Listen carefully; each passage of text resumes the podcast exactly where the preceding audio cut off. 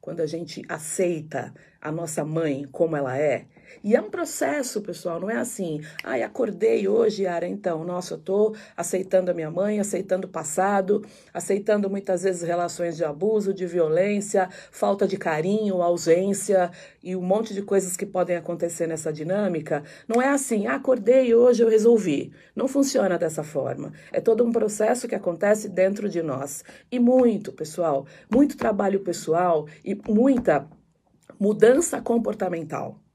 Não vai descer um raio na sua cabeça e que vai fazer você se reconciliar com seu pai e a sua mãe, uma força divina que veio e que do nada você vai falar, resolvi. Não é assim que funciona. É, algo maior vai ajudar. Mas é fundamental, é condição de sine qua non a gente fazer o nosso trabalho, a gente fazer o nosso processo. Por quê? Porque a partir do momento em que eu aceito a energia do feminino em mim, em que eu aceito a minha mãe como foi, como é, e da forma como ela é, como alguém comum, que não, ela não tem um manto de Nossa Senhora da Aparecida, ela é uma mulher comum e o meu pai é um homem comum. A partir deste momento, a gente consegue se abrir e sentir amor.